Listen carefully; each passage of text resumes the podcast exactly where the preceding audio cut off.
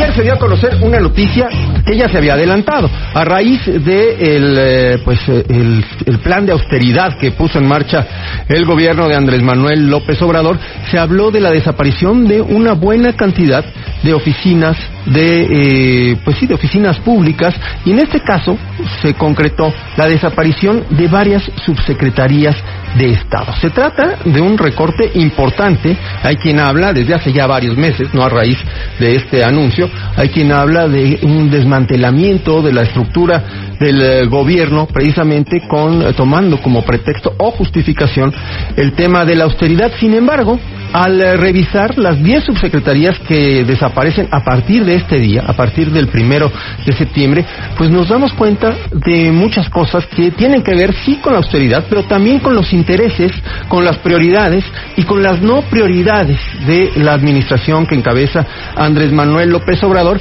así como de su manera de ver y hacer la política. Vamos a hablar de este tema que es importante y que además es muy interesante con Edna Jaime. Edna es, usted la conoce, la directora de México Evalúa y una de las mujeres que saben y analizan todos los días lo que pasa con la política pública aquí en eh, nuestro país. Edna, ¿cómo estás? Muy buenas noches. Pues muy contenta de saludarte, Primitivo. Muchas gracias por este espacio. Muy buenas noches. Gracias por tomarnos la llamada. Qué gusto saludarte. Siempre es un gusto saludar a Edna Jaime y, y preguntarte, ¿cómo ves estos recortes? Diez subsecretarías, que yo creo que es apenas no sé si, si, llamarlo como la punta del iceberg, pero me parece que es algo muy significativo y representativo. Anoche, por ejemplo, pues llamó mucha la atención la despedida del subsecretario de Gobernación, eh, eh, Ricardo Peralta, pues porque al desaparecer la subsecretaría de gobierno, justamente, nos daba la impresión de que pues quedaba como, no sé si manca o coja, o por un lado se termina con una oficina muy importante porque era la que llevaba la interacción, la, eh, la, inter, la, relación, ¿no? Con las fuerzas políticas, con eh, movimientos sociales, en fin, era como, ahora sí que el brazo político de la propia Secretaría de Gobernación. ¿Qué te dicen estos cambios? Mira, este en particular, eh, lo que me dice es que la política se lleva en otro lado. Uh eh, no necesariamente en esta subsecretaría, eh, que ya de sí estaba muy debilitada, ¿no? Eh, es, es casi simbólico el trabajo que hace la Secretaría de Gobernación, porque no tiene los recursos, los instrumentos, y, y mucho de su agenda, pues no está en las, en las prioridades del presidente. Entonces, en particular, la subsecretaría de Gobierno, pues me parece que entonces la política, la relación con fuerzas políticas, se lleva en otro lado. Eh, y bueno, y decirte, Primitivo, que pues tú sabes que México evalúa, pues hemos analizado el gasto público de hace mucho tiempo. Sí. Y, y que pensábamos que podía racionalizarse. Ese era nuestro argumento que había que mejorar los mecanismos de gobernanza, nos entusiasmó la idea de presupuesto cero, no sé si la recuerdes en la administración pasada, pero siempre eh, hemos propuesto tomar decisiones con base en evidencia. Entonces, la Administración Pública Federal creo que tenía áreas de oportunidad, espacios para la reingeniería, sin duda, pero eso siempre respondiendo al objetivo de las distintas secretarías y los distintos ejecutores de gasto. ¿Cuál es el objetivo de que exista, cuáles son las metas, qué, qué problema público van a atender y a partir de ahí evaluar si eran funcionales o no. Ahora, estos, estos recortes están hechos más eh, respondiendo a una emergencia. Y déjame decirte que una emergencia en algún grado autoinfligida. Ahorita me explico. Es, y, y, y puede ser muy costoso. ¿Por qué autoinfligida? A ver, eh, te planteo lo siguiente. Eh, primitivo, si vemos eh, cómo están las prioridades en presupuesto 2020, mismas que el presidente no quiere cambiar, a pesar de que el mundo nos cambió, las circunstancias nos cambiaron radicalmente, eh, pues podemos percatarnos que pues hay un componente autoinfligido. las empresas productivas del Estado, Pemex y CFE, se están llevando una porción enorme del gasto. Esta obsesión del presidente, la obsesión de sostenerla a pesar de que el entorno nos cambió, está obligando a estas decisiones extremas. Eh, era anticipable, es más, desde que se aprobó el presupuesto a finales del 2019, nosotros ya anticipábamos que estaba construido sobre premisas muy optimistas de, de producción de petróleo, de recaudación, a las ya de por sí optimistas, poco realistas, eh, eh, premisas con las que se construyó el presupuesto, pues se le sumó la pandemia. No, y se le sumó ahorita que lo dices, la caída en los precios del petróleo justo antes de la pandemia, ¿no? Es decir, no es solamente un, un factor enorme, ¿no? Que es la pandemia, sino que fueron también poniéndose ahí, ahora sí que piedritas en el camino. Eh, primitivo, pues, de tal grado las piedras que, que nos obligaban a dar un volantazo. Y no lo dimos. Para no atascarnos. O sea, cuando la piedra te quedas, tu carro se queda atorado en la piedra y no puedes. Así estamos. Era ah. para dar un volantazo. El, el tema es que estás viendo la piedra y te sigues derecho, ¿no? Ese es el problema. Eh, el, el gobierno está seguro que puede lograr eh, levantar a Pemex con inversión, dándole prioridad.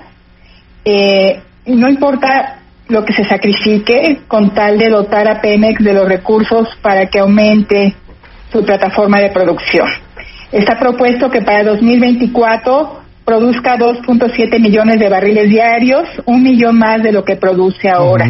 Y lo que hemos visto es que la producción, en lugar de incrementarse, se cae. Eh, y, todo este recorte a subsecretarías, las distintas olas de austeridad primitivo están subsidiando eh, los recursos que se van a Pemex. Están posibilitando esta reasignación de recursos a un objetivo que no es realista y tampoco deseable. Eh, entonces, creo que esto va a descarrilar esta administración. Oye, el gobierno federal, el presidente Andrés Manuel López Obrador, quien es quien toma las decisiones, eh, ¿está ejerciendo una austeridad selectiva? Sí, por supuesto. Eh, él ha dicho que no va a cambiar sus prioridades. Sus prioridades son las empresas productivas del Estado. Eh, Aunque no sean productivas. No lo son no está haciendo nada para que lo sea. Entonces ahí va a ser eh, una pues un, una fuga de recursos que va a ser muy costosa para el Estado mexicano y para los mexicanos y, y también ha insistido en sostener eh, sus programas sociales a pesar de que ya el Coneval en una primera evaluación de diseño concluyó que tienen defectos ojalá se corrijan. Hay algunos muy graves, como que ni siquiera identifican el problema público que quieren resolver, tampoco identifican bien a su población objetivo, no hay una buena teoría de cambio que, que nos permita entender los mecanismos, cómo se puede resolver el problema público. Él está muy seguro que eso es lo que necesita el país y está descobijando el resto para cobijar a sus proyectos. Eh, y esto y esto puede salir nos puede salir bien caro primitivo. Yo yo platicaba en este mismo espacio con el titular del Coneval y él nos decía pues que realmente ningún programa de gobierno está diseñado para combatir la pobreza no es decir hay, hay como un extravío en cuanto a los eh, a la forma de conseguir ciertos objetivos que son muy importantes y que son una las principales promesas de cambio no social de parte del presidente Mira, Primitivo, sus objetivos pueden ser muy buenos, ¿Sí? pero las buenas intenciones no se convierten en buenos resultados si no hay una buena política pública en medio. Y el problema es que para hacer una buena política pública se tiene que partir de un buen diagnóstico, de una buena definición del problema, de escoger bien los instrumentos. Es muy complicado hacer políticas públicas efectivas. Y, y las características que se necesita para hacerlo, muchos de sus programas no las tiene. Eso no lo digo yo, lo dice el reporte del Coneval, que es un muy buen estudio, muy bien sustentado. Hay trabajo de gabinete, hay trabajo de campo y, hay conclusiones muy robustas eh, que, eh, que deberían contribuir a, tomar mejores decisiones, a modificar lo que se pueda modificar en esos programas. Eh, Edna, ¿qué es lo que más te preocupa en el corto plazo? Eh, me preocupa la crisis en la que estamos. Me preocupa que no haya ninguna medida de, mitigación.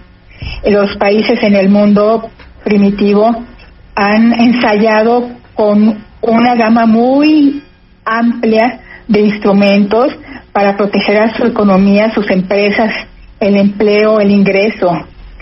Eh, aquí la respuesta es raquítica. Estamos mandando alrededor del 20 por ciento del presupuesto a empresas que yo no veo factible que mejoren su productividad, que generen valor para los mexicanos y estamos descobijando a un montón de sectores y de mexicanos que verían aliviada su situación si hubiera una respuesta gubernamental contundente. Entonces no la hemos tenido. ¿Qué me preocupa ahora? Eso, que el sufrimiento que eh, se va a prolongar, eh, que estamos perdiendo años en términos de crecimiento económico, de mejora en unos indicadores de bienestar, nos va a conseguir nos va a costar mucho trabajo conseguir lo que teníamos y, que sigamos en la ilusión de las empresas productivas del Estado en el sector energético como palancas de desarrollo y asumir que estamos eh, teniendo costos muy altos como la desaparición de todas estas subsecretarías, el daño que se le está haciendo al aparato público, a las capacidades del Estado para resolver problemas, porque pues algunas de sus áreas están muriendo de inanición eh, para sostener este pensamiento mágico de que podemos recuperar el sector energético. ¿Tú coincides en que se está desmantelando la estructura del Estado? Sin duda. Eh, creo que hay algunas partes del Estado mexicano que necesitan una inversión cuantiosa para poder salir de su atraso, para cerrar brechas. Pienso en el sector justicia, en el sector seguridad y justicia, no va a haber inversión ahí. Eh, entre las eh, subsecretarías que desaparecen, hay varias de la Secretaría de Seguridad y Protección Ciudadana. La Subsecretaría de Prevención y Protección Civil y Construcción de Paz está desapareciendo, es decir, no sé a qué se le está apostando, porque tampoco se ha visto una estrategia para combatir al, al crimen y ahora tampoco para prevenir a través de programas sociales, ¿no? Eh, olvidémonos de la prevención social. No hay ningún planteamiento a nivel federal. Lo que tenemos son los programas sociales del presidente y el presidente cree que ellos tienen que un efecto eh, preventivo, disuasivo, eh, preventivo y que atiende algunos factores de riesgo, cosa que puede ser cierta, pero no son política de prevención del delito o la violencia. No, porque además la política de prevención del delito y de la violencia debe tener muchísimas caras, ¿no? Debe ser muy focalizada, muy específica, ¿no? No es como, como disparar, como dicen, como disparar con una escopeta. Aquí se tienen que dar tiros de precisión para resolver los problemas más importantes en cada localidad. Justamente es muy local, se tienen que identificar los factores de riesgo, se tienen que atender esos factores de riesgo y requiere de mucha sofisticación. Entonces, los programas sociales del presidente, si fueran exitosos, estarían generando algunas condiciones que atienden estos factores de riesgo. Pero como ya viste, tuvimos que dar por cierto muchas cosas. eh, y, y estarían sentando condiciones generales. La prevención es focalizada, parte de diagnósticos, atiende a poblaciones muy bien identificadas, a factores de riesgo muy bien identificados. Eso no lo tenemos a nivel federal. Entonces, pues sí te digo, Primitivo, que estamos descobijando temas bien importantes. Y esto eh, yo creo que va a tener repercusiones que vamos a sufrir más adelante. Y, y pues la ecuación no va a salir positiva, porque eh, invertir en Pemex, en CFE, poner ahí la prioridad, no va a resultar. No quiero ser ave de mal agüero, pero pues la, pues la realidad no lo está mostrando. ¿Percibes alguna algún algún cambio, alguna modificación, aunque no sea sustantiva, pero en, en un camino en el que en el que podamos recuperar de manera más pronta lo que se está perdiendo a raíz de la pandemia? Hoy el presidente presumió que su solución es heterodoxa, que es única en el mundo, pero que ya pasó lo peor. Mira, pienso, Primitivo, que eh, hay un umbral que si lo pasamos hay un punto de no retorno. Yo creo que todavía estamos en el espacio donde el presidente puede reconsiderar algunos de sus planteamientos, y generar condiciones para la inversión. La única manera en que podemos recuperarnos es incentivando la inversión. La inversión genera empleos, la, la inversión genera riqueza, por lo tanto recursos para el gobierno. Entonces creo que el presidente debería de obsesionarse con eso. ¿Cómo recupera la confianza que ha perdido? Eh, ¿Cómo eh, eh, sienta las condiciones para hacer de este país un lugar atractivo para recibir inversión y para promover la inversión? Sin eso primitivo vamos a tener años muy oscuros, muy difíciles. Eh, y el gobierno no va a poder ser palanca de la recuperación, menos si sigue destruyendo valor a través de la inversión que se hace a Pemex. Entonces, sí tendría que reconsiderar en un aspecto donde creo que no va a querer reconsiderar, que es el tema energético. Ese es el talón de Aquiles, lo que puede descarrilar este gobierno y, e implicar años de atraso para el país. Terrible, terrible el panorama y bien lo dices, no se perciben intenciones de cambiar, aunque la realidad haya cambiado. Edna, muchas gracias por tomarnos la llamada. Eh, siempre es un gusto saludarte y poder platicar para entender lo que, lo que nos ocurre como país. Gracias por esta oportunidad, querido Primitivo. Eh, siempre encantada de conversar contigo. Cuídate mucho, Edna. Gracias. Un abrazo. Hasta luego. Hasta luego. ABS